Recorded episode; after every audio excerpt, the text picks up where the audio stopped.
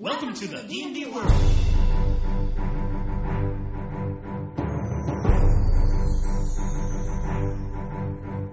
Olá, jogadores e DMs! Estamos aqui para o episódio 13 do podcast Rolando 20. Eu sou o Daniel Anandi Eu sou o Davi Salles. e hoje nós vamos falar do Paladino, Davi. Nós vamos voltar a falar das classes. Voltar aí de novo o Paladino, que foi uma classe muito pedida aí pro pessoal tá pedindo pra gente falar. E eu acho que é uma classe bem bacana aí, que já tá no universo do D&D há algum tempo. Vai ter bastante o que É, falar. vamos debulhar esta classe defensora, esta classe divina. Ai meu Deus. Vamos lá para os e-mails.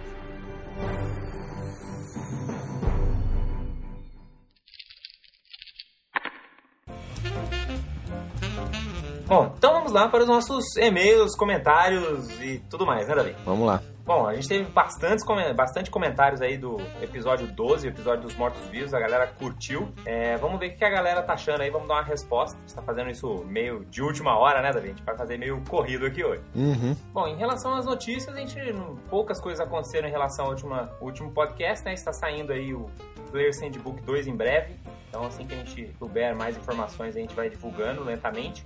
E eu convido também todo mundo que tiver. Esse podcast sai na sexta e esse final de semana, quem tiver em São Paulo, dá uma passadinha lá na, na Ludus, que vai estar tendo um evento do pessoal da RPG Arautos. Então tem um post nosso lá, o post da quarta-feira. Se quiserem, dê uma olhadinha lá, vocês vão conseguir jogar um RPGzinho na faixa.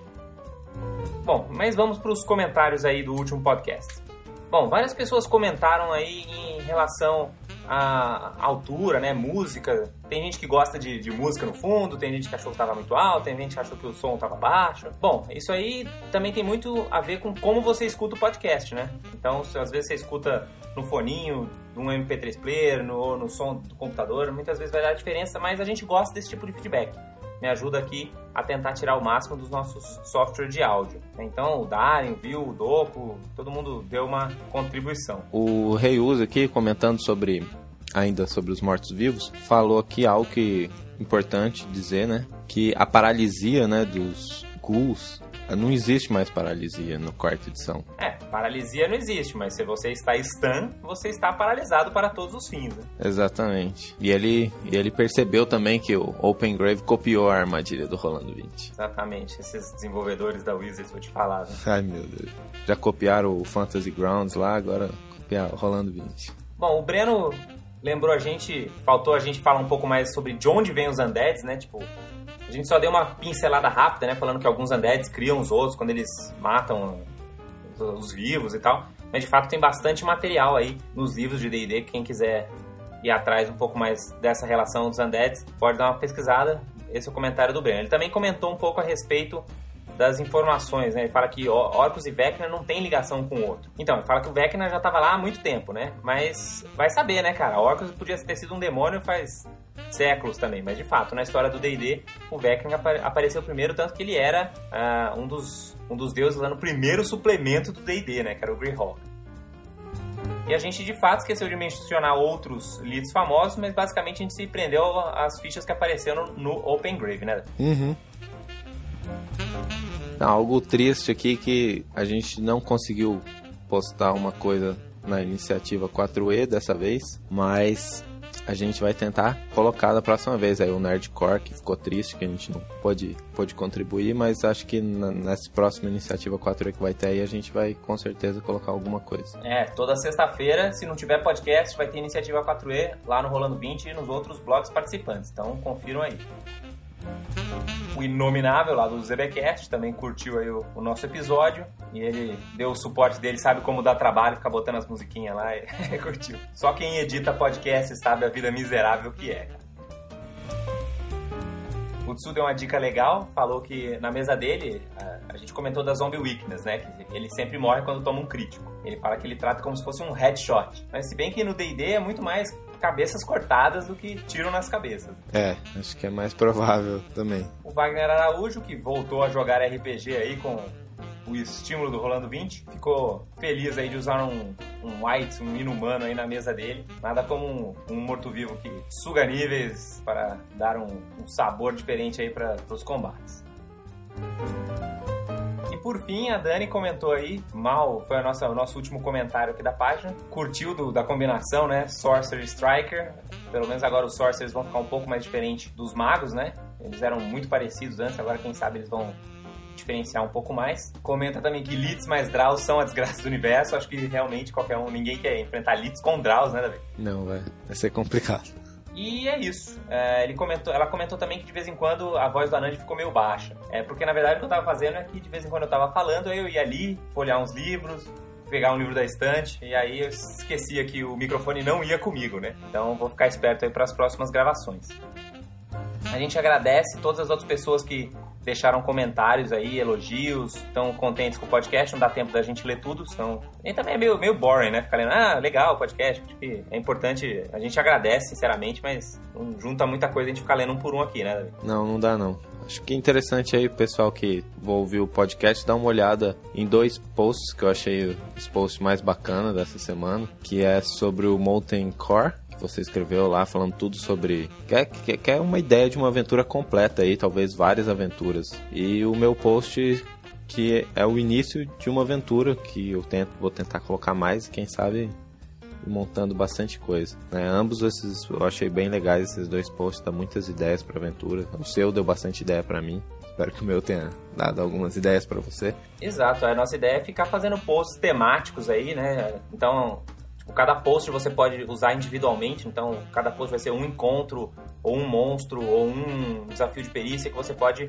plugar na sua aventura, ou se você tiver interesse, você pode ir pegando esses vários pedacinhos e usar como uma única aventura para os seus jogadores. Se vocês jogarem ou usarem as ideias, itens e o que seja, dá um feedback pra gente, fala o que você achou, se você achar que tem alguma coisa meio quebrada, que não funcionou direito dá um feedback e a gente vai arrumando aí os posts para que as outras pessoas já aproveitem uma coisa mais redondinha.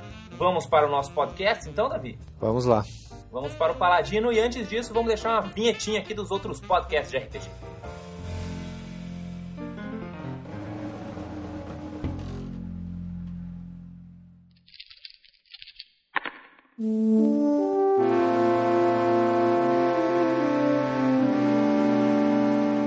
Olá, eu sou Marcelo, do podcast Vozes da Terceira Terra.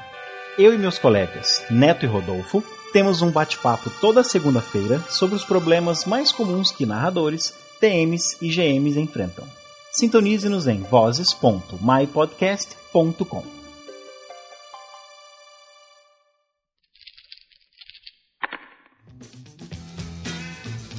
Aqui é o Inominável. Aqui é o Alexei Karamazov. Nós somos do ZBcast e convidamos você a acessar o www.zbcast.com.br. ZBcast, o seu podcast de RPG.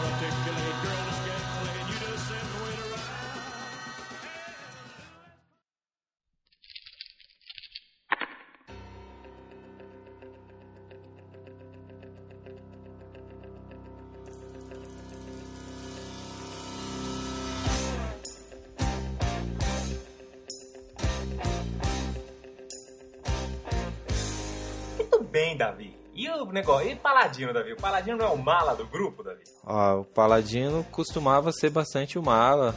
Acho que ainda deve ser o mala em muitas aventuras, mas pelo menos ele não está destinado a ser o mala agora na quarta edição, porque tirou aquele pré-requisito de tendência, né?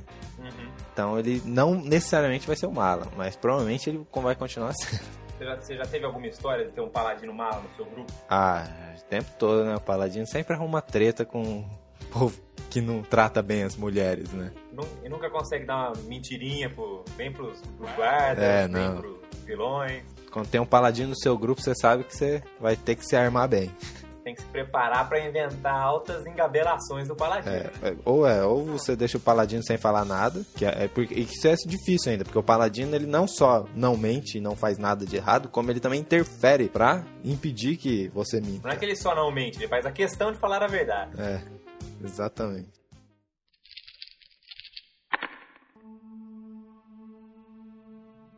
Bom, vamos comentar um pouco aí qual é a história do Paladino, né? Como é que apareceu essa classe aí dentro do Dungeons and Dragons? Na verdade, o termo, o nome, né, o Paladino, ele, ele vem dos cavaleiros que eles ah, assessoravam o Carlos Magno, que é considerado o maior de todos os paladinos. O Carlos Magno ele foi o rei dos francos, então ele era ah, isso no século VIII, né?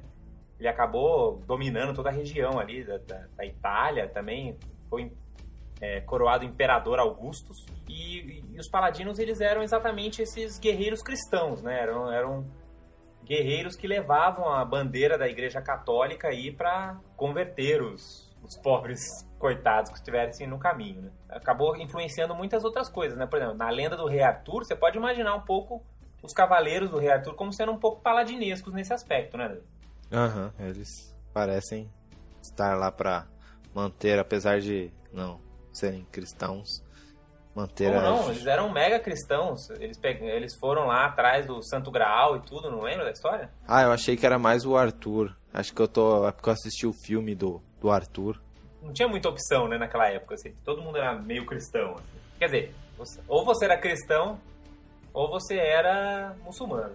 Você assistiu o filme do, do Rei Arthur? Qual que é esse? Ah, esse último que saiu aí. Não lembro. Como é que é? Ah, então, mas esse aí, esse último que saiu, o único que era cristão mesmo era o Arthur. E ele era romano, né?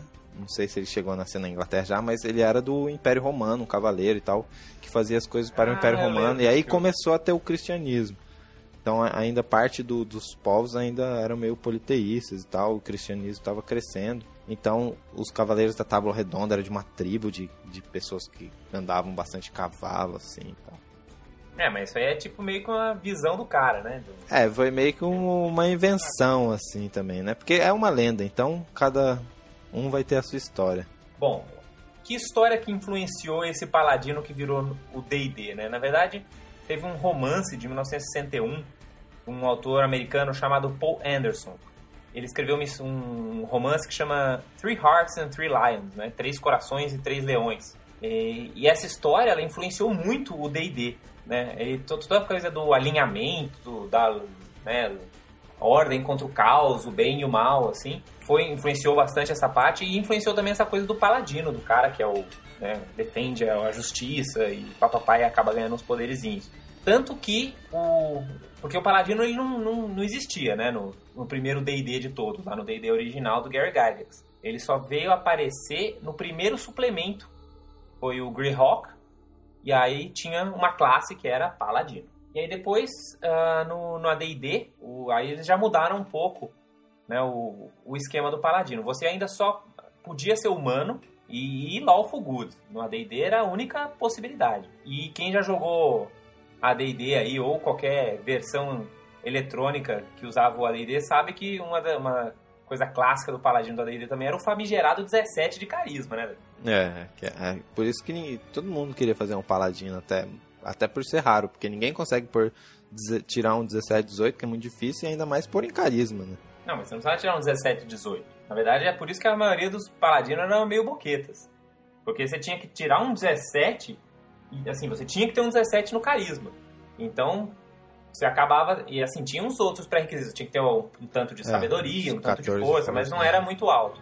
Só que, pô, todo mundo tinha um, número bom na mesa. Se você fosse paladino, seu número bom ia estar no carisma. Que no ADD quer dizer que você não faz absolutamente nada com aquele carisma, praticamente. Tirando uns bônusinhos ali, alguns save throws bizarros. Não, não dava em save throw bizarro nenhum. No AD&D era o número de seguidores que você ia ter lá no futuro, o teste de, de reação. Como ah, é. os NPCs iriam reagir a você.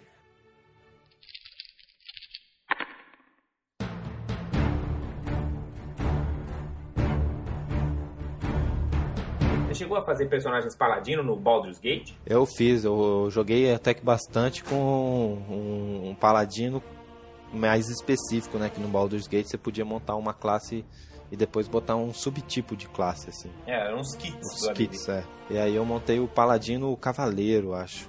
Que aí ele não, ele não pode é, usar na, arma na verdade, o, o, o, kit, o, o, kit Cavaleiro, ele vem desde a primeira edição do AD&D. E foi bem legal, até.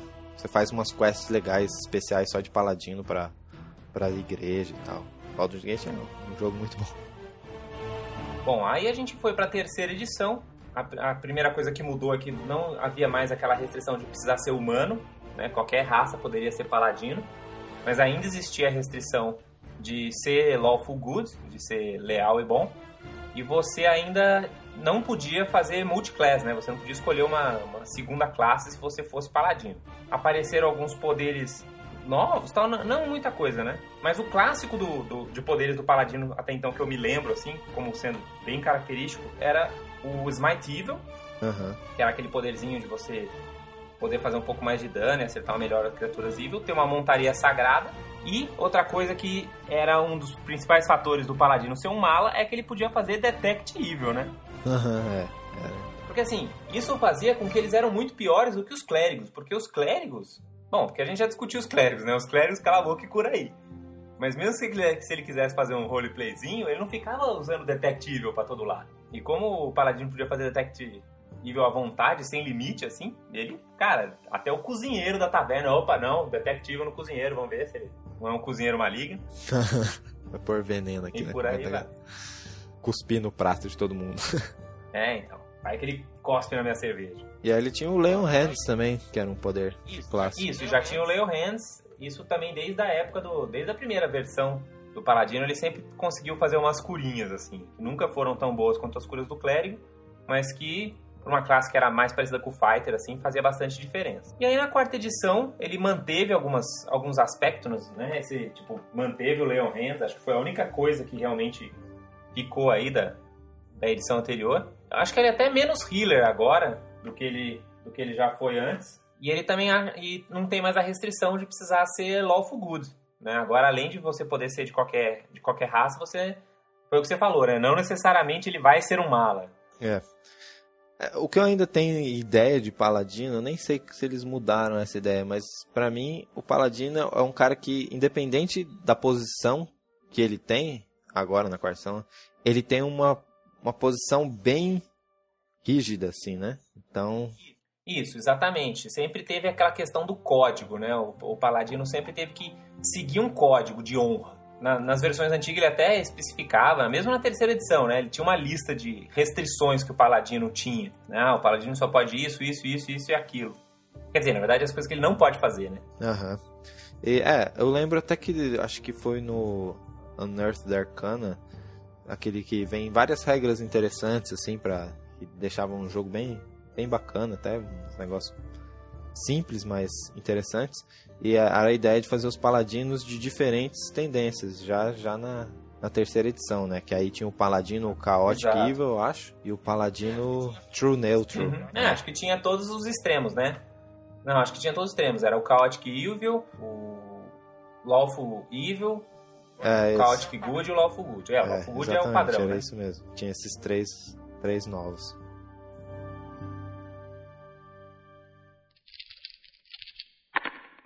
Uma coisa também que a gente não tem mais na quarta edição é em, é relação à montaria sagrada, né? É uma coisa que eles tiraram aí na, na última edição. Então, antigamente o Paladino tinha essa opção de ganhar um cavalo, um Pegasus, um, sei lá, uma montaria especial. E agora, na verdade, eles tiraram esse aspecto, assim, porque era- é, todos esses companheiros animais, assim, mudaram um pouco a mecânica na, na última edição. Uhum. É, nada impede deles terem, acho que um Pegasus, né? Se eles pegam lá. Ah, é, só que você não vai ter benefício especial, mais especial do que qualquer outra classe, né? É, né? Porque também, eu acho que quando sair um, um, um Divine aí, um Martial o Divine Power, pode até ser que tenha um talentozinho que faça os paladinos é, combater montados melhor do que as outras classes, por exemplo, né? Porque aí é só você fazer que quando eles estejam montados, eles ganham uns bônus Ah, aqui. sim, dá ali. pra fazer uma Paragon Path que usa esse aspecto aí e tal. Também. Exato, mas não obriga todos os paladinos a seguirem enquanto, esse, não. esse caminho, né? Você faz se você quiser. Vamos falar então do paladino. Vamos falar da classe paladino. Como você já comentou, ela é uma classe divina, né? Então os poderes dela vêm da conexão que ele tem com, com as divindades e tudo mais.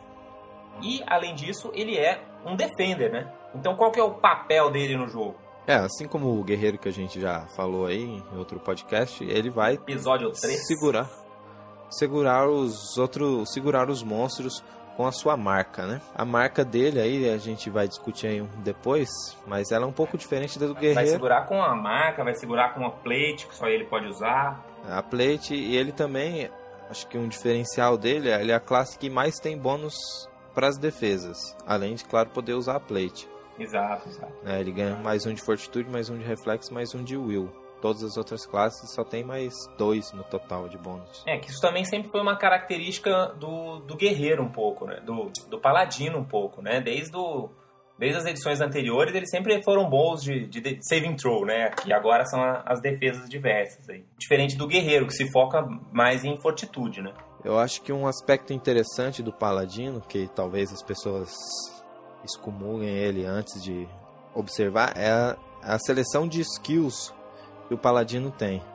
O paladino ele vai desde diplomacia, ele passa por endurance e depois ele ainda tem history, por exemplo. Então ele pega basicamente os, os três aspectos de skill challenge que um personagem pode ter, né? Que é o social, o físico, mental, né? Exato. Intelectual. Então, se você combate direitinho o paladino, você consegue participar bem de todos os skill challenges, né? É. Eu acho isso, isso muito É, bom bem do- legal. do paladino. Além disso, como ele tem bastante healing surge por dia, né? Assim como o guerreiro. E ele tem um negócio que o guerreiro não tem, que é que ele também pode usar implementos. Né? A gente comentou um pouquinho sobre os implementos quando a gente fez o podcast dos magos. Mas basicamente, o que que são os implementos? Os implementos é o Holy Symbol, né? O símbolo sagrado do que é um símbolo da sua divindade que representa a sua fé.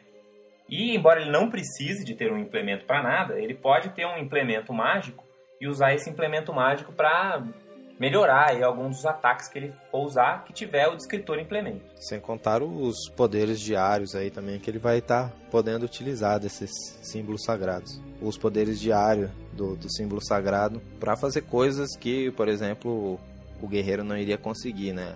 Comparando as duas classes defensoras que saíram aí no livro do jogador. É, é legal que ele acaba compartilhando isso um pouco com, com o clérigo também, né?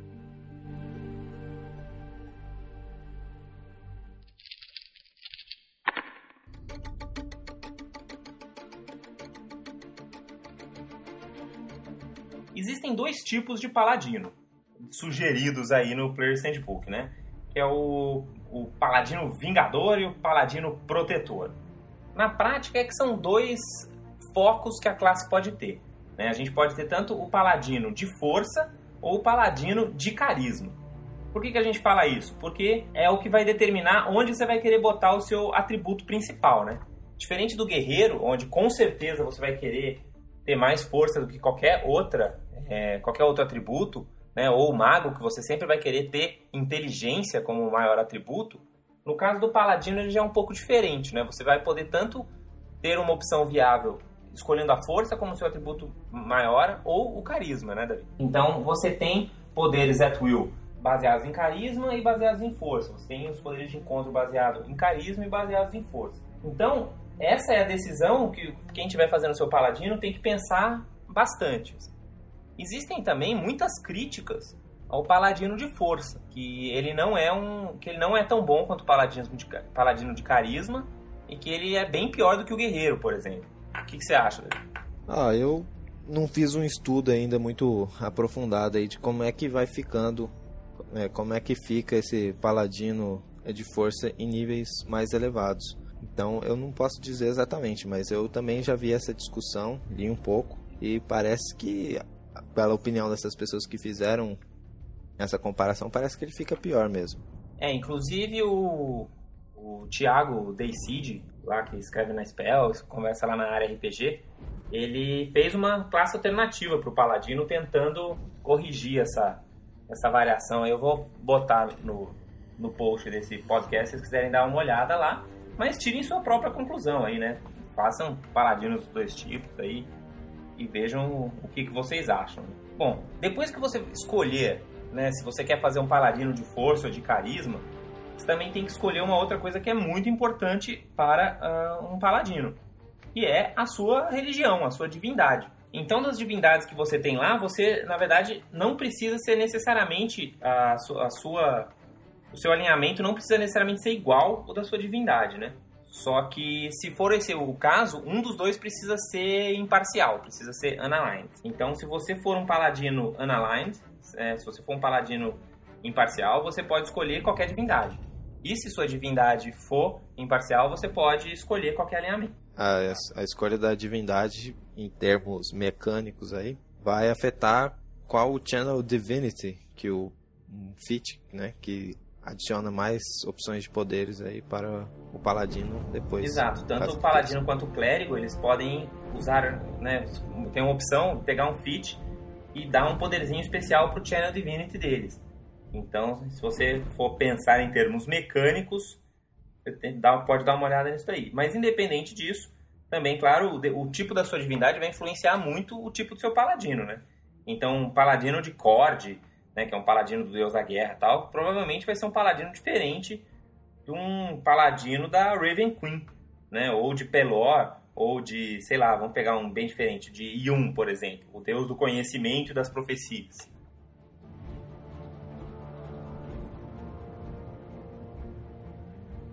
Bom, então além dele ter o, o Divine, uh, o Channel Divinity, ele também tem o Leon Hands, né, que a gente comentou, que é uma opção. O Leon Hands é interessante porque ele cura os outros usando os, Leon, os Healing Surges dele. É uma coisa meio de sacrifício, assim. Por isso que ele começa com tantos Healing Surges. E não só isso. É, é interessante você pensar que se você quiser focar bastante nesse tipo de cura, se você quiser fazer bastante Leon Hands, pense seriamente na Constituição como sendo um atributo importante para você. E lembre-se que sabedoria também vai ser importante para o paladino. Sabedoria muitas vezes modifica uh, os seus poderes, né?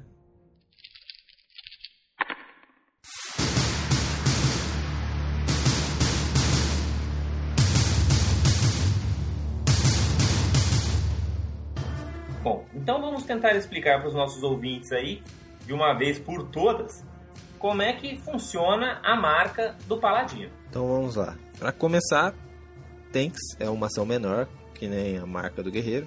Não, a marca do Guerreiro não é uma ação menor. Ah, não, é só atacar, na é verdade. Então, então, essa é, essa é a primeira diferença, né? A marca do Paladino precisa de uma ação. Você precisa ter uma ação menor disponível para poder marcar. Então, se começou o combate você vai precisar de uma ação menor para sacar sua arma, por exemplo, você já vai ficar meio restrito para marcar nesse, nesse primeiro round de combate. Ela tem um, um limite de, de área. Distância, né? Diferente do guerreiro, que pode usar qualquer arma que ele use, né? Tem o um limite só de, do alcance de combate dele. Se tiver com arco, isso pode ser 40 quadrados. Exato. Ah, no Divine Challenge, né? Que é o desafio divino, sei lá, não sei como é que vai ficar a tradução do Paladino, ele já só consegue funcionar até 5 quadrados. 5 quadrados você não acha meio pouco, não? Eu acho pouco. Mas aí comparando com o Warden, por exemplo, que só marca quem está adjacente a ele, que é, é algo que eu levei, acho, na discussão da Spell. Só que o pessoal achou que esse negócio de marcar a distância não, não, não, acontece muito. Porque eu falei, ah, uma, uma das desvantagens do Warden, apesar dele conseguir marcar todos que estejam adjacente a ele, é que ele só consegue marcar quem está adjacente ah, a ele. marcar a distância é super bom. Eu lembro que com o meu guerreiro eu marcava com o meu arco direto. Eu achei também bom, mas aparentemente lá o pessoal não, não usava muito essa tática. Não. E, bom, então como você comentou também, né? O alvo é somente uma criatura que está até 5 quadrados de distância sua. Então vamos lá. Você com a sua ação menor, você marca o alvo. E quando ele, como ele está marcado, é o mesmo esquema do guerreiro, né? Se ele tentar acertar qualquer pessoa que não for o paladino ou usar um poder de área que um dos alvos não seja o paladino, ele vai ter menos 2 para acertar. Toda marca faz isso e já está valendo só por isso. Mas se ele fizer isso, né, além de levar menos 2 para atacar, ele também vai tomar dano radiante igual a 3 mais o modificador de carisma. Isso só acontece uma vez, né? Então mesmo que ele junte, mesmo que a criatura marcada pelo paladino junte lá no mago e faça 15 ataques, ele só vai tomar dano uma vez. Até o próximo, até chegar no seu turno de novo, né? Quando chega no seu turno, no seu turno, isso conta de começa a valer de novo. Recarrega, né? Começa a valer. Agora vem a parte complexa, Dani. A parte complexa, não, até aí todo mundo entende. Você vai lá, usação menor, marca e tal. O que deu muita dúvida para as pessoas aí é em relação a essa coisa de você você ter que se manter engajado ao alvo. O que isso significa? Significa que se você não atacou nem terminou adjacente à criatura que você botou a marca, a sua marca some e você fica sem poder usar a marca por um turno. Então o que, que o pessoal acaba criticando? Ah, que você não pode chegar, marcar e bater em outro monstro. Que era uma tática que o pessoal usava muito, principalmente na, no começo, porque eles mudaram, né, essa, a, a marca do Paladino desde os primeiros testes da, da quarta edição que saíram para a versão que saiu impressa no, no, livro do jogador. Então uma tática que o pessoal fazia era isso. Marcava o bicho, o, o Goblin do outro lado e vinha bater nesses Goblins aqui. Por quê? Porque aquele Goblin ia ter que lutar com as outras criaturas lá e aí ia ficar tomando dano, entendeu? Uhum. Então essa não é uma estratégia, certo? Ah, agora não mais. É, o que ele teria que fazer é utilizar um de seus ataques à distância. Que no caso do, do Paladino, não é tão vantajoso quanto do Guerreiro, porque o Paladino só usa armas à distância simples, enquanto o Guerreiro consegue usar armas à distância marciais. Isso. Então, se você for um Paladino, prepare-se para carregar as agaias para você conseguir, pelo menos, arremessar aí umas, umas agaias nos oponentes à distância. Né? Porque pelo menos você garante que sua marca fica ali. Né? Mesmo que você esteja. Mesmo que você não consiga, por exemplo, ficar adjacente a essa criatura, por qualquer motivo. Por outro lado, se depois que você tá adjacente à criatura, aí você pode inclusive atacar com. É que assim, o, o Defender, ele não é muito isso, né? De ficar pegando coisas à distância. Geralmente o Defender ele tá aqui próximo, batendo nas criaturas adjacentes, né? O Guerreiro é bem assim, o Sword Mage já varia um pouco isso, mas ainda o, o Ordem também é um pouco assim. Você acha que tá claro a marca do Paladino? Acho que o pessoal entendeu, sim. Eu entendi bem agora com a sua explicação. Ah, ok. Tem uma outra, uma outra questão aí da marca que é a seguinte. Né, mas isso foi para o primeiro turno. Aí, aí, quando começa o segundo turno, que você está lutando com aquela Minion ainda. Você tem a opção de botar a marca em outro oponente na sua vez, né? De usar uma ação menor no outro round e botar para outro oponente. Se você botar a marca em outro oponente, você necessariamente vai ter que ficar adjacente, né, ou atacar essa, esse cara novo. Então você não tem essa opção de, de ficar lutando com um cara aqui adjacente e depois mandar a marca no outro lá, entendeu? Se você mandar a marca no outro lá, você vai ter que ou atacar o outro cara lá ou ir lá e ficar adjacente a ele. Se você trocar a marca e não conseguir por algum motivo atacar a criatura ou ficar adjacente a ela, vai, você vai ter aquela penalidade do mesmo jeito. Ou seja, se você for jogar com Paladino, entenda direitinho como funciona a sua marca, para isso não ser um problema, né? Não ficar atrasando o jogo aí quando vocês estiverem jogando. Outra coisa é que você só pode fazer o Divine Challenge uma vez por turno. Então, mesmo que você tenha três minors, só uma delas vai poder ser a marca. Beleza?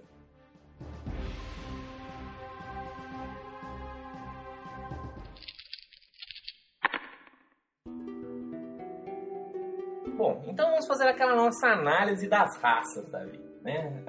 a maioria dos paladinos provavelmente vai ser humano ou anão. E Dragonborn. É, a gente vai ver que tem outras raças que também fazem excelentes, excelentes paladinos. Bom, o Dragonborn. O Dragonborn dá um bom paladino, né, Davi? Eu acho que sim, não só pelas características aqui, mas toda pela história aí. Se você dá uma olhada na ecologia do Dragonborn que saiu na Dragon, os Dragonborns já são inclinados, né? Como você pode ver pela descrição, eles são guerreiros honrados e orgulhosos e tal, que é um pouco da ideia de um paladino.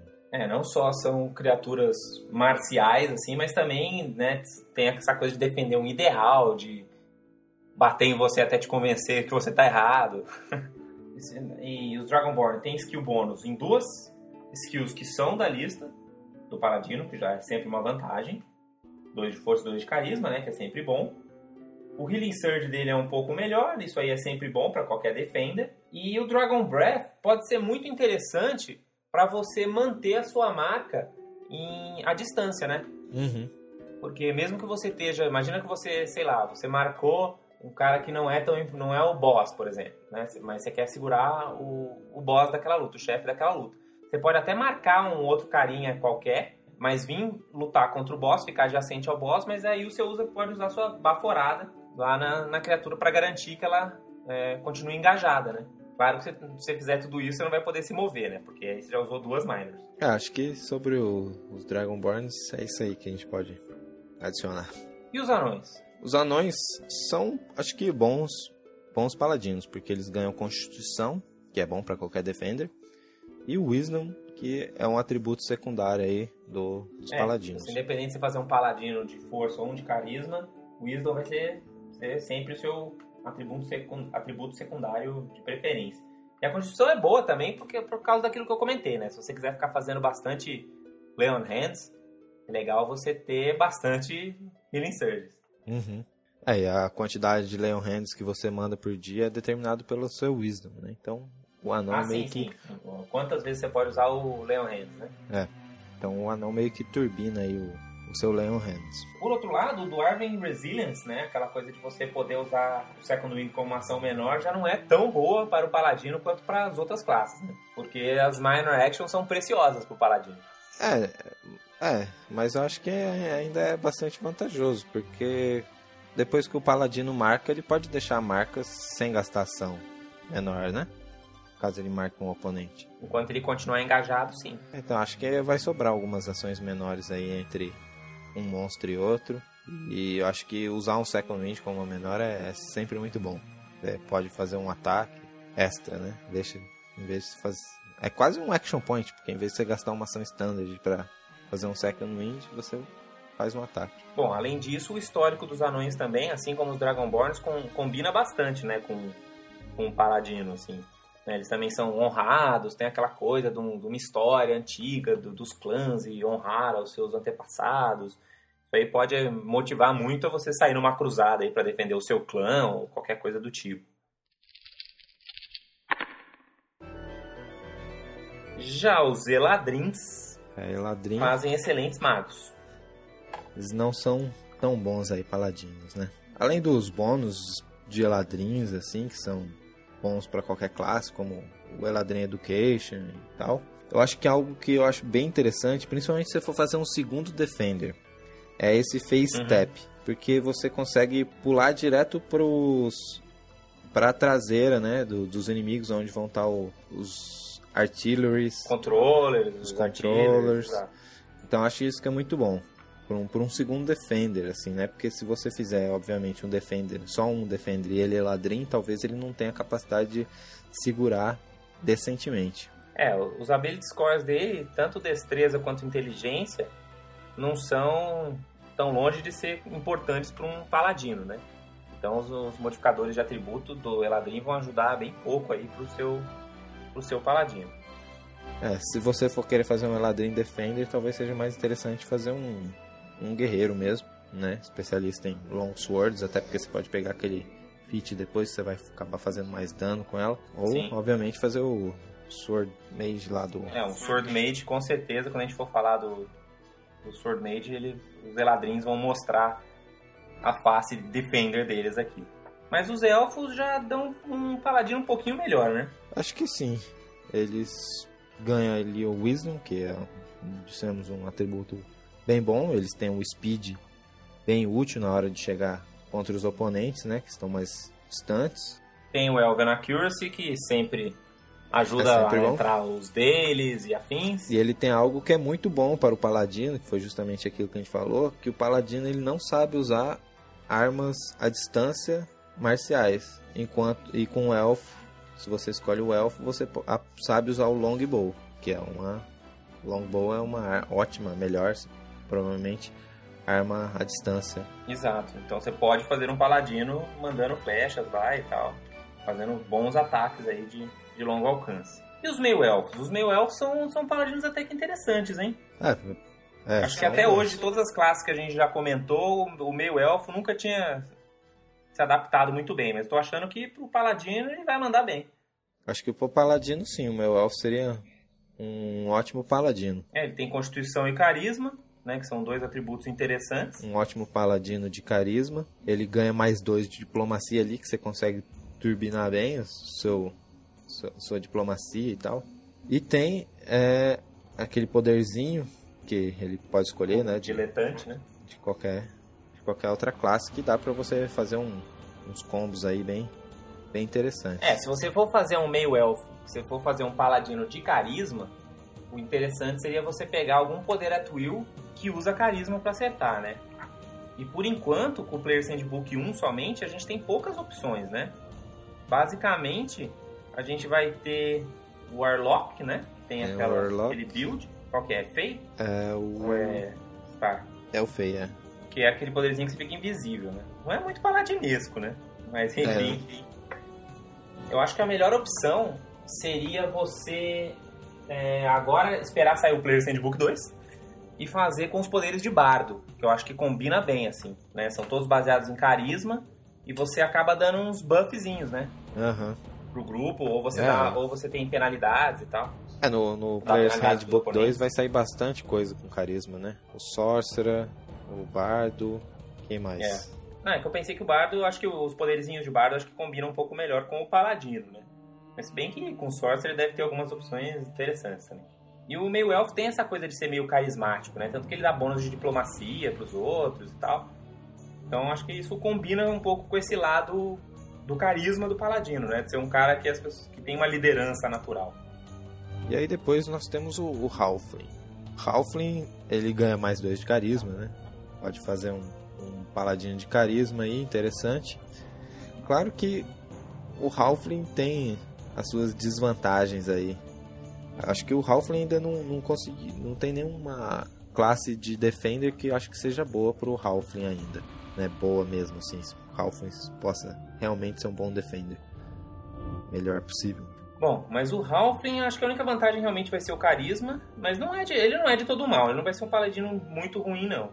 Second Chance também é algo que né, vai dar uma sobrevida aí. É bom, com- com até paladino porque Halfling. o, o Paladino Halfling vai ser uma boa, o Second Chance, porque deve ser difícil acertar o Paladino, né? Quando ele consegue acertar, ele ainda tem a chance de usar um Second Chance, provavelmente vai diminuir bastante aí, um ataque pelo menos, a ser acertado. Você ainda pega ali o... Se for um Halfling de Bahamut, você ainda quase nunca vai tomar crítico. Exato, é, é um, é um build interessante, né? Sem contar o Nimble Reaction, assim, que o Paladino, com ganhando mais dois de AC, o Paladino já vai ter um AC bem alto. É, se ele começar com 19 de AC, ele já, já fica com 21 de AC contra ataques de oportunidade no nível 1. É bastante impressionante. É que o mais dois de destreza do Halfling, assim, apesar de não ser nada, pelo menos você bota aquele 8, assim, e não fica nenhuma skill muito ruim, né? Ah, é, com certeza. E uma outra coisa que a gente comentou também no, no podcast do, do, do Ladino, né? Do, do, do Thief. Ele. Não é, não é porque você está fazendo um paladino que você também não pode fazer um paladino é, imparcial de. Né, da- sei lá, da Raven Queen, que, que é um Halfling que tem Thievery, por exemplo. Uhum. né? Tudo bem que para você ter a skill assim treinada, você já precisaria gastar um feat e tal, mas de repente fica um build interessante, né? Se seu grupo não tem thief, é sempre legal ter alguém com thievery. Aham. E podia ser o paladino, ó que interessante. Seria interessante. No mínimo incomum. É, seria algo inovador, assim, numa mesa que eu acho que todo mundo ia se surpreender. Acho que seria até. Ia Bacana. lembrar dela. É.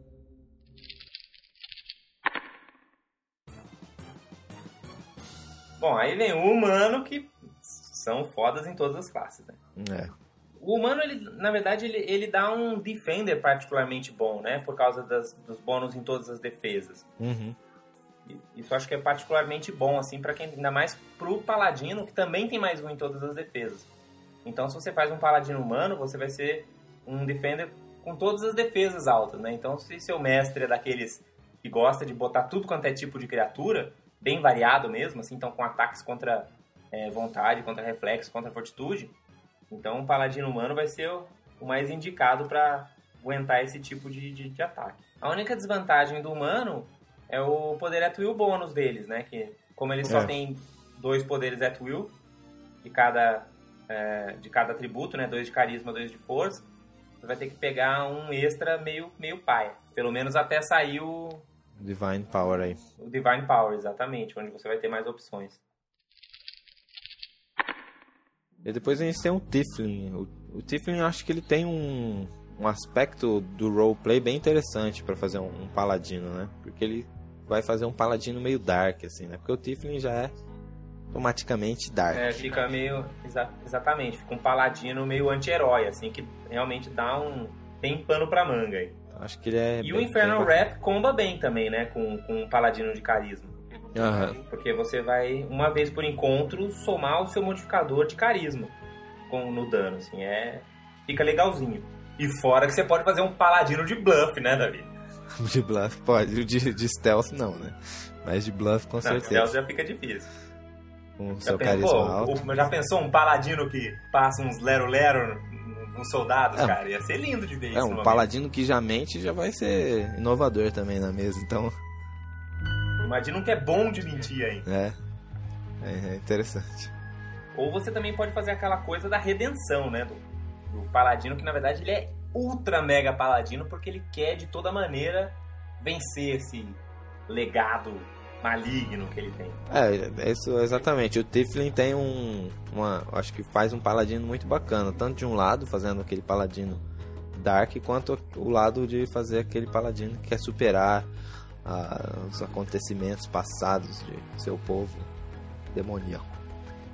Das outras raças que não estão aqui, pelo menos das raças que estão para vir aí, provavelmente o meio orc deve dar um paladino mais ou menos.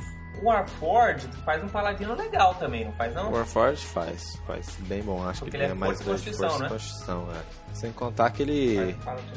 Acho que. Qual, qual que era o poder? Você ganha hit points, né? Você faz aquele Warforged Resolve, É, acho que é. Tem alguns hit points que ajudam também ali na hora de fazer tem um uns hit points defender. temporários, uma coisa assim. E aí, qua- É, é. quais raças mais que Gnomo deve ser Gnomo. meio paia. Aí os Goliath, a gente não viu ainda as estatísticas deles, mas de repente pode fazer um bom paladino. Mas acho que das, da- das raças que a gente comentou aí, de fato, é, o Dragonborn, o humano, são os mais, mais indicados aí, e o meio elfo, né? E o meio elfo. Ok, bom, a gente já comentou um pouco né, sobre o, o Divine Challenge e o Leon Hands, mas a gente esqueceu de, comentar aí do Channel Divinity, né? A gente tem duas opções de Channel Divinity, que é um poderzinho Minor Action também, ó, tudo é Minor Action pro Paladino, tô falando que falta Minor Action. Ele tem um que é mais focado em carisma e um mais que é mais focado em força. O mais focado em força, basicamente, você soma força no seu próximo dano, de um ataque que você acertar. E o, o de carisma você põe, você dá um saving throw pra alguém com o seu bônus igual de carisma. Ó, só aí eu já tô vendo que o de carisma é bem melhor, ainda bem. Também acho. E outra coisa que a gente esqueceu de comentar é que no Divine Challenge, o seu dano é 3 mais o modificador de carisma. Então isso também já é uma vantagem pro cara que faz paladino de carisma.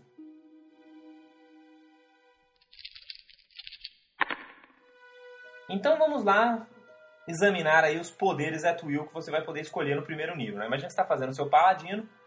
Então você vai ter duas opções para você... Na verdade é fácil você escolher seus will, né? É, você não, não, não escolhe muito. Você pega o que tiver a ver com o seu, a sua construção aí, se é de carisma ou de força. Então, se você é paladino de carisma, você vai pegar o Bolstering Strike e o Enfeeble Strike. Agora, se você for de, cari de, de força, você vai pegar aí o Holy Strike, né, o golpe sagrado, e o Valiant Strike, que é o golpe valente. Então, não tem muita opção. Se você quiser tentar fazer um paladino híbrido, começar a fazer umas coisas meio Com o Dragonborn, assim, que você ganha mais dois de carisma, mais dois de força, até que é possível.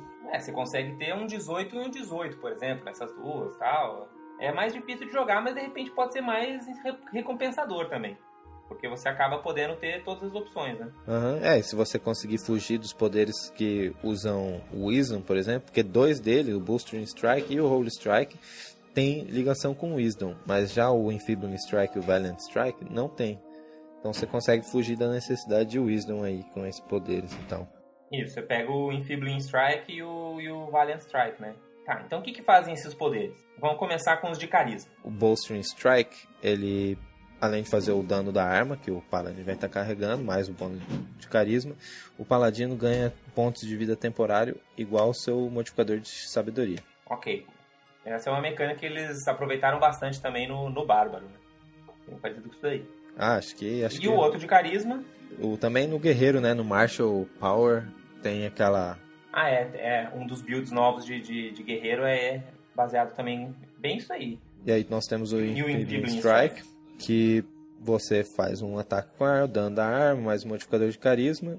E se você marcou aquele cara que você tá acertando agora, ele vai ficar com menos dois em, em todos os a- o- as roladas de ataque dele. No caso, Esse Enfeebling Strike é muito bom, viu, Davi? eu acho ele. Porque menos bom dois também. pra acertar é forte. E se a criatura tá- já tá marcada pelo paladino, significa que se ele for tentar bater em qualquer outro cara que não for o paladino, né? Sei lá, se quiser dar um charge no, no mago que tá ali atrás, ele vai ter menos quatro pra acertar. É. o que eu acho, assim, comparando com outras classes, tem muitas. É que essa é um poder mais de líder mesmo, né? Porque tem os líderes, geralmente, eles conseguem dar menos dois sem a necessidade de ser uma criatura marcada e tal. Pode ser em qualquer um, mas é porque é um poder tipicamente de líder, né? Quer dizer, ou de controller, na verdade. É, que, se né? você for ver. É, o, porque o, o Paladino, se eu ver, ele tem um pezinho no líder, né? Não só eles têm esses vários debuffzinhos assim, mas ele tem essas curinhas que ele faz também. Uhum. É, Ele é. tem um pezinho lá. Porque acho que essa é a ideia, né? O, o Paladino de Força seria um, um segundo role dele seria um de Striker, né? Você vê que É, ele tudo- fica com um pezinho mais no Striker, exato. Mas de fato aí, se a gente comparando esses poderes aí, parece que o Paladino de Carisma consegue ser um, um segundo, né? um segundo role de, de líder melhor do que o Paladino de Força consegue ter um segundo role de, de Striker. É, é o que parece. Bom, vamos ver os poderes então de força. Primeiro a gente tem então o Holy Strike, né, o, o acerto divino aí. Não, golpe sagrado. Eu tô com a ficha aqui do, do nosso paladino draconato do Fortaleza no Pendor das Sombras, pra gente já ver como é que ficaram as traduções. Bom, e o, e o golpe sagrado basicamente ele vai fazer o dano normal, mais a força. Ele é interessante porque ele faz dano radiante, né? Então você já tá fazendo dano radiante com um poder sem limite que é muito bom aí contra mortos-vivos e criaturas malignas em geral. E assim como o último poder que a gente comentou, se você tiver marcado o alvo, você soma um bônus no dano igual ao seu modificador de sabedoria. Né? Então, em vez de estar fazendo só 1 mais 4, você pode estar fazendo 1 mais. é, Um, um W mais 4, você vai fazer um W mais 6, por exemplo, algo nessa linha. Soma um daninho aí. E você tem o golpe valente, que eu acho bem legal esse poder. Eu acho o poder mais legal de, de força de paladino, que é o que você ganha bônus para acertar quanto mais inimigos você tem à sua volta. Se você tem um inimigo, você ganha mais um. Se você tem três inimigos, você ganha mais três. E por aí vai. Sendo que você pode ter no máximo, sei lá, oito, né? Se você estiver totalmente cercado. Eu acho isso bastante interessante. Você consegue ganhar um bônus razoável e, diferentemente do Sure Strike, por exemplo, que talvez seja o ataque, ataque certeiro na tradução, do guerreiro, que ele, ele ganha mais dois, Preciso, talvez. ataque preciso. É, ele já ganha um mesmo que seja contra uma criatura, né? E ainda mantém o seu modificador de força no dano. Então acho que é consideravelmente melhor do que um, um Sure Strike do, do guerreiro. É, pois é. Bom, no, no Zet Will aí parece que tá num, não se sobressai tanto aí o, os poderes de carisma. Não, é, é o, o problema mesmo é que o, o carisma vai afetar o Divine Challenge, né? Que, por exemplo, se ele tiver muito pouco de força, os inimigos não, vão ligar tanto de acertar outras criaturas. Se eles tivessem feito Divine Challenge baseado em Wisdom, acho que a coisa ficaria muito mais balanceada, você não acha? Acho que sim, acho que teria que ser de Wisdom, ou então como várias classes têm, como o Warlock, por exemplo, você escolhe, né? Um certo poder, você escolhe se você quer usar ele com força ou com. Ou deveria ser, ou você escolhe usar com força ou com carisma. Essa é uma possibilidade. Quem sabe a gente não tem novas opções aí, né, com o Divine Power. Bom, então vamos para os nossos poderes de encontro. Nossos poderes de encontro também. A gente tem dois poderes de carisma e dois poderes de força. Manda os de carisma aí, Davi. A gente começa com o Fearsome Smite, mas ele faz um ataque normal, carisma contra C, faz o dois, duas vezes o dano da arma mais o modificador de carisma. E o, na, até o final do seu pró, do próximo turno do paladino, o alvo vai, vai ter um pênalti igual o modificador para ataque rolls, né, para jogadas de ataque, igual o modificador de wisdom. Então é meio whatever esse poder aí, hein? É meio whatever, porque eu duvido muito que ele vai conseguir O ter modificador de Wisdom vai ser wisdom- 3. É, que vai ser 3. Talvez em, em níveis É, se, mais se altos. ele pegar uma daquelas outras raças, assim e tal. É. Em, em tem níveis mais difícil. altos, se ele for de carisma, provavelmente ele vai so- né, aumentar o valor de carisma e sabedoria, né? Mas você pensar no. É, mas aqui também, nos níveis mais altos, você começa a trocar seus poderes de encontro por de níveis mais altos também. né? Então, É meio bar. meio whatever. E o segundo de carisma, É o Shooting Smite. Pode ser a Destruição, escudo destruidor. ou- defensora, é, escudo destruidor, alguma coisa assim. é. Que faz a mesma quantidade de dano que o Fearsome Smite, mas, Mas, independente de você acertar ou não, que é melhor, um aliado que esteja assim quadrados ganha de power bônus, né? Tem que ver que quase tudo é power bônus. de bônus é na AC igual o modificador de Wisdom, que já é bem Então melhor. percebe que mais uma vez ele tá parecendo um líder, né? Uhum. É, o carisma segue bastante a ideia de líder. Bom, e os de força? Os de força a gente tem o Piercing Strike, que seria alguma coisa do tipo é, Piercing Smite, seria algo do tipo destruição, ou não sei, piercing, Perfurante. perfurante, é, destruição atravessadora, sei lá. Ele é interessante que ele é contra Reflex, né? Então ele não é contra C, Isso é Então, sempre bacana, acho que você tem é um sempre poder legal, ou né? Você poder bater contra outros, outras defesas. E basicamente você consegue marcar não só o alvo, mas também outros inimigos adjacentes. E o número de inimigos que você consegue é igual ao seu Wisdom Modifier. Então isso pro Paladino é interessante, né? Então perceba que por um lado, se a marca do Paladino de Força não tá fazendo tanto dano, você por outro lado consegue aí com uma vez por encontro já marcar mais de um de uma vez. Provavelmente você não vai conseguir manter aquelas marcas, né, do Paladino, mas de repente você está distribuindo o seu dano para outros oponentes.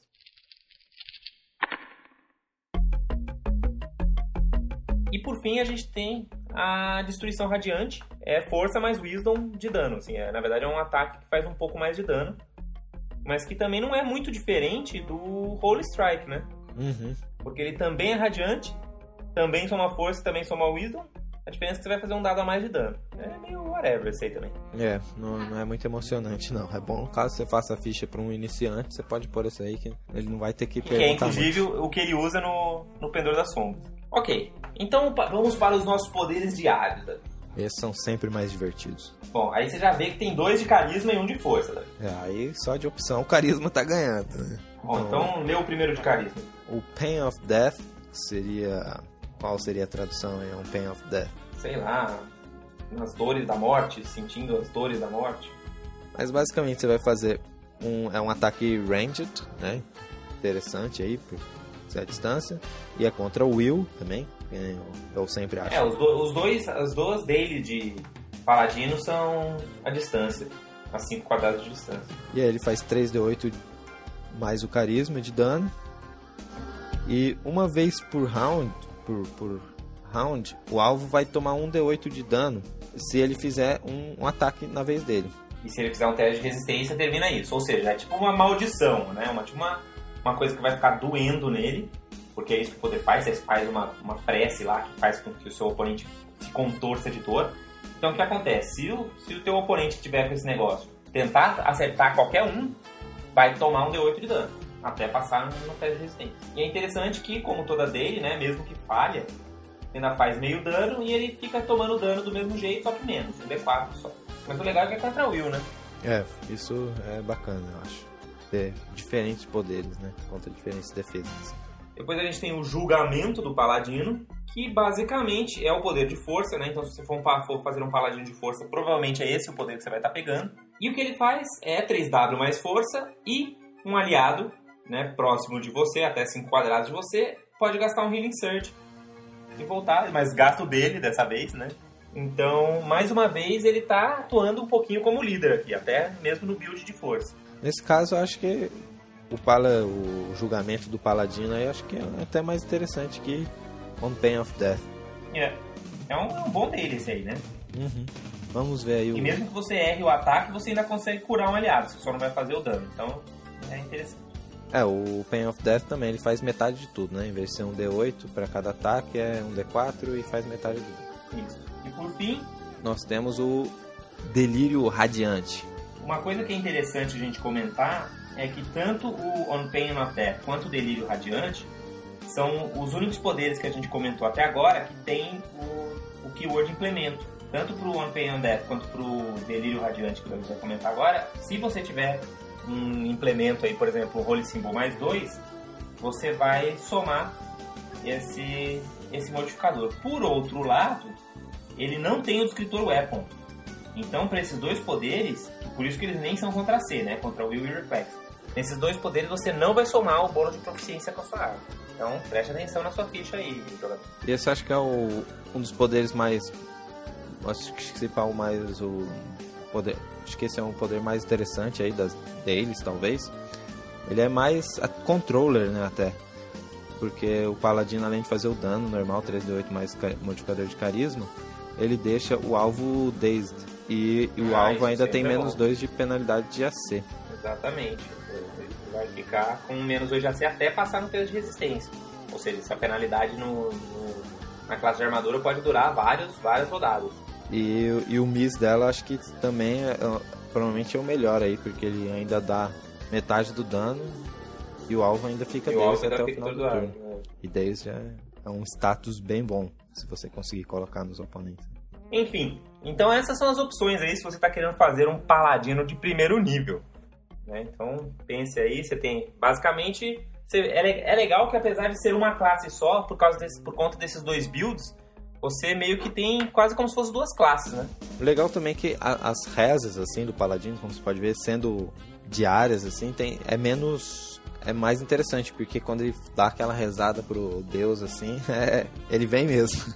O bicho tá pegando, né? Mas, mas como assim? Você disse que é visual, assim? Ah, que é, por exemplo, o clérigo ali, ele meio que mandando os raios divinos e tal o tempo todo, né? Agora quando você vê o paladino chamando a fúria divina mesmo, vai, vai, vai ser bem. Vai ser destruidor, assim, né? Enquanto o clérigo Sim, vai fazer. É diferente do clérigo que tá rezando com qualquer poder sem limite. É. O goblinzinho ali, fi, vem moradinho destruir os goblinzinhos. Agora o paladino vai guardar pro, pro troll.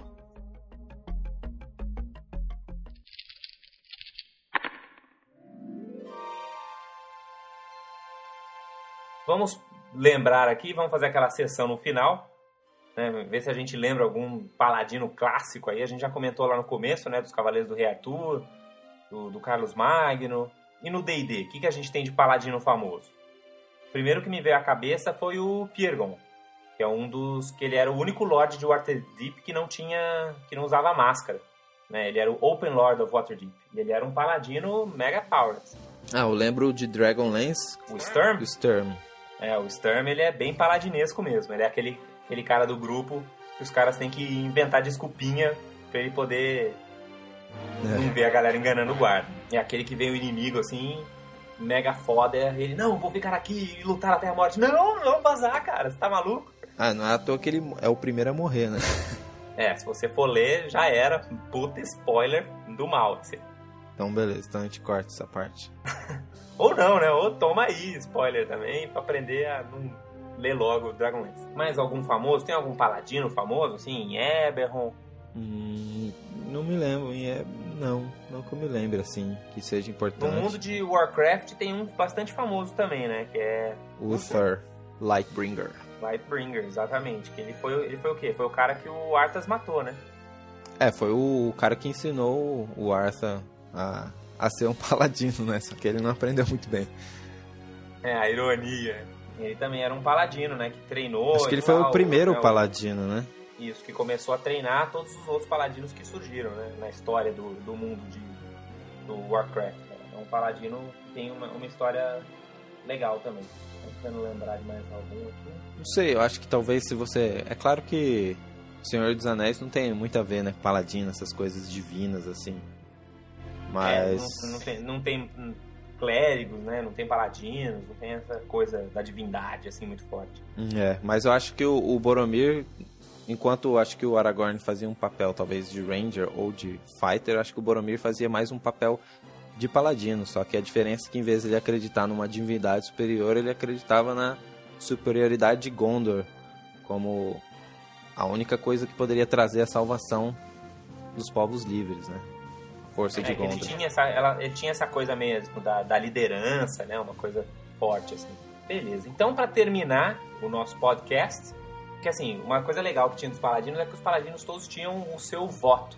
Eu achei um voto de paladino aqui muito, muito legal. E, e isso é uma coisa que faz o seu roleplay de paladino ficar mais legal, né? Você tentar escrever quais são, qual, qual, qual que é o seu voto, né? O que, que você defende, né? O que, que você acha que é o certo e o que é o errado. Né? Porque de repente você faz um roleplay muito mais coerente, né? Porque senão você acaba até esquecendo. Fala assim, ah, não, mas eu não bebo porque eu sou paladino. Aí na outra aventura você vai lá e enche a cara, sabe? então, de repente, você escrever assim os, seus votos pode ser um negócio interessante. Então, ó, vê o que, você acha, Davi, desse, desse voto de paladino. Serei bondoso aos oprimidos. Serei bravo contra os opressores. Lutarei contra os que fazem o mal, e lutarei pelos que não podem lutar. Ajudarei aqueles que pedirem minha ajuda, e não maltratarei uma mulher. Auxiliarei meus irmãos cavaleiros. Serei verdadeiro aos meus amigos, e serei fiel ao meu amor. Bonito, hein, Davi? Muito bom, muito bom essa aí. Até, até me arrepiei aí com esse paladino. Então, muito bem. Então é, é isso aí. Vamos para o fim de mais um podcast Rolando 20. E esperamos que vocês deem bons comentários. Escrevam lá no, no post. É, escrevam lá no, no, fórum, né? Não sei se vocês estão sabendo, mas a gente tá com o fórum beta lá junto com o pessoal do Voz da Terceira Terra. A gente vai deixar o link aí no post também. Peçam aí o que vocês querem para a próxima, pra próxima classe. A gente tá pensando em fazer um Striker, né, David? Podia ser. Tem, tem bastante. É, o Ranger e o Warlock ainda, né? Que a gente não fez. Rogue a gente Exato. deu uma falada dele. É, faltam esses dois e o, e o Warlord, né? Pra fechar as classes do Player's Handbook. Queria ver se a gente conseguia fechar antes de sair o Player's Handbook 2, mas acho que não vai dar tempo. Isso aí, então. Então, até mais. Boa semana aí, galera. E falem 20 aí com os paladinos de vocês. É, continue enrolando 20 aí. E até mais. Dungeons and Dragons.